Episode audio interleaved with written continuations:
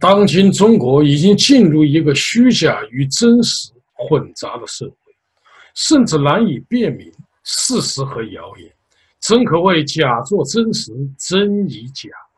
比如最高法院王林清法官和崔永元爆料陕北千亿矿权案卷宗丢失，有卷宗的照片和王林清视频作证，最高法院先是否认，后又承认。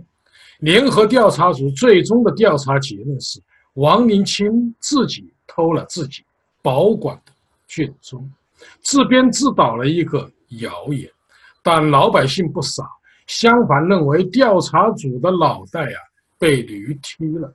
官方认为是谣言，老百姓认为是事实，这不杠上了吗？正如那英歌曲所唱的。雾里看花，水中望月，谁能分辨这变幻莫测的世界？涛走云飞，花开花谢，谁能把握这摇曳多姿的季节？王林清的事，无非让老百姓对最高法院的司法公正丧失了信心。但政治谣言的危害可就大了，轻则动摇民心，重则颠覆政权。在两千多年前，秦朝。陈胜、吴广两个农民就制造过政治谣言，他们在鱼肚里暗藏叔伯陈胜王，夜半湖里名叫大楚姓，一举敲响了大秦帝国的丧钟。而苍天已死，黄天当立，岁在甲子，天下大计的童谣，则如出一辙的搅动了天下法，让大汉王朝分崩离析。一七八九年前后。法国大革命时期，发动大革命的贵族们却被失控的平民杀戮，就是因为贵族阴谋及其他谣言的传播。而中国清朝光绪年间的简便摄魂谣言，几乎造成了整个社会的恐慌。习近平近来为政治谣言没少操心，他只要一天不上新闻头条，马上就有谣言说。中南海出现了政变，第二天不出境，就有谣言称中南海啊响起了枪声。他在访问欧洲三国时，腿呀有点不得力，就有谣言说他命不久矣。这四中全会没开，就有谣言说老人干政，责令他检讨退位。习近平感到自己每天呢都在火上烤。这谣言表面上。出自海外敌对势力，实则来自中南海内部。因为这些谣言准快狠，他哪里有伤口，谣言就往哪里啊撒盐。中南海表面风平浪静，背后可是刀光剑影。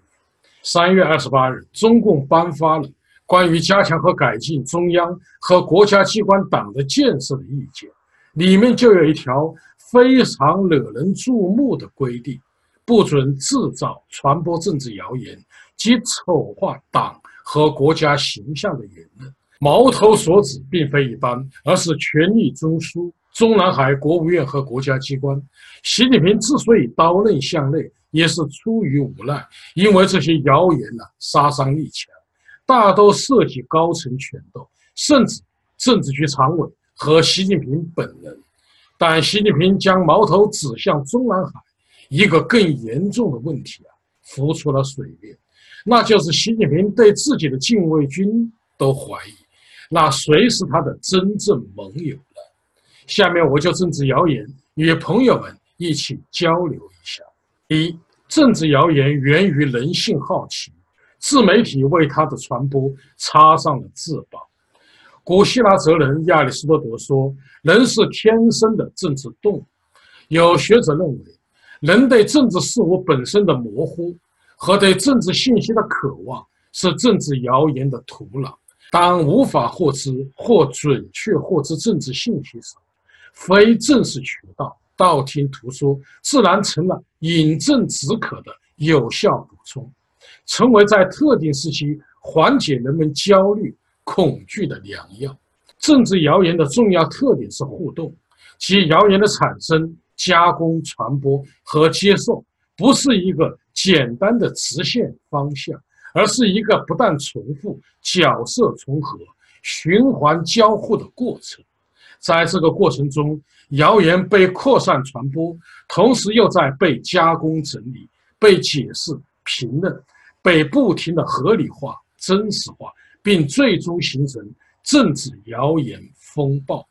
政治谣言的产生与不确定、焦虑不安的心理状态有关。面对习近平的政治后空翻，民众心理焦悴、恐慌，人们急于捕捉信息，趋利避害。自媒体借助互联网为谣言的传播插上了翅膀。根据中国互联网信息中心公布的第三十八次中国互联网络发展状况统计报告显示，截至二零一六年六月，我国网民的规模已经达到七点一零亿，互联网普及率为百分之五十一点七。我国微博用户的规模为两点四二亿。微信朋友圈、QQ 空间使用率分别为百分之七十八点七和百分之六十七点四。一则政治谣言借助微博的围观、微信朋友圈的转发，短时间内获得几何级传播扩散，在转发、点赞和评论中，其影响力被成倍放大，可谓火借风势，风借火威。第二，中共历史政治使政治谣言具有了旺盛的生命力。中共历史政治和小圈子政治使民众对于中南海红墙内发生的事情知之甚少，层出不穷的政治谣言可以满足人们的好奇心。二零一二年初，网络上就传出薄熙来打了王立军一耳光，王立军进入成都美国领事馆政治避难的谣言。事件发生两天后，当时的重庆市政府新闻办发布消息称，王立军正在休假室治疗。人民日报发表社论提醒民众，不为杂音噪音所扰，不为传言谣言所惑。但事实证明，这个政治谣言就是事实。在中国，不是所有的政治谣言都是谣言，有很多谣言是遥遥领先的预言。在美国。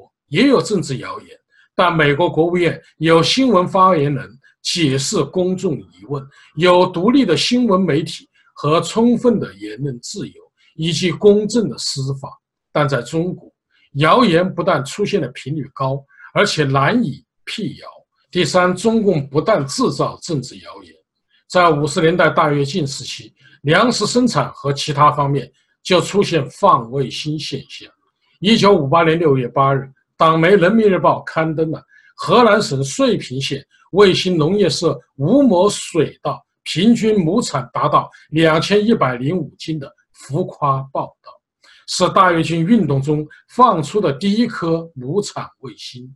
仅仅一个月后，《人民日报》七月十二日报道，河南省西平县城关镇和平农业社第四队二亩小麦丰产试验田总产一万四千。六百四十斤，平均亩产七千三百二十斤。此时放卫星尚未突破亩产万斤。八月十三日，《人民日报》刊登专文：麻城建国一社出现天下第一田，找到亩产三万六千九百多斤。九月十二日，《广西日报》报道，田地亩产十三万四百三十四斤，四两四钱。事实证明，这些消息都是谣言。一九七三年九一三事件证明，林彪是毛泽东的学生和亲密战友，就是个政治谣言。有网友说，二零一五年前后，社会上突然有了放开二胎的传言，国家计生委出面辟谣，说没有这事儿。后来谣言再起，或者有记者问到这个传言，官方再次否定。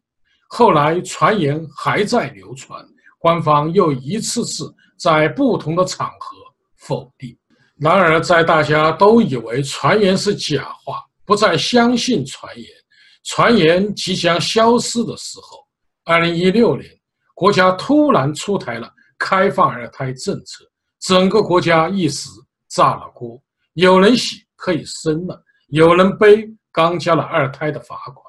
也许有些谣言就是官方故意制造出来，试探民心，在考量社会的接受程度，在观察风向，在权衡左右。综上所述，中共集权制度不仅是一部绞肉机，而且是一部政治谣言的制造机器。因为红色政权的维系离不开谣言，权力斗争也离不开谣言。谣言复谣言，谣言何其多！要减少政治谣言，唯一的道路是放弃集权主义制度，建立分权制衡的宪政民主制度。当今，当政治谣言不断的从中南海流出来，笼罩整个中国时，其实是中共社会治理机制的失灵，人心思变，社会啊正处于大变局的前夜，处在期待与恐惧、焦虑与躁动之中。一个宪政民主的新时代正在到来。处在政治谣言风暴眼中的习近平。凄凄惨惨戚戚，真一个愁字了得！好，各位观众朋友，今天的节目到此，感谢您的收看。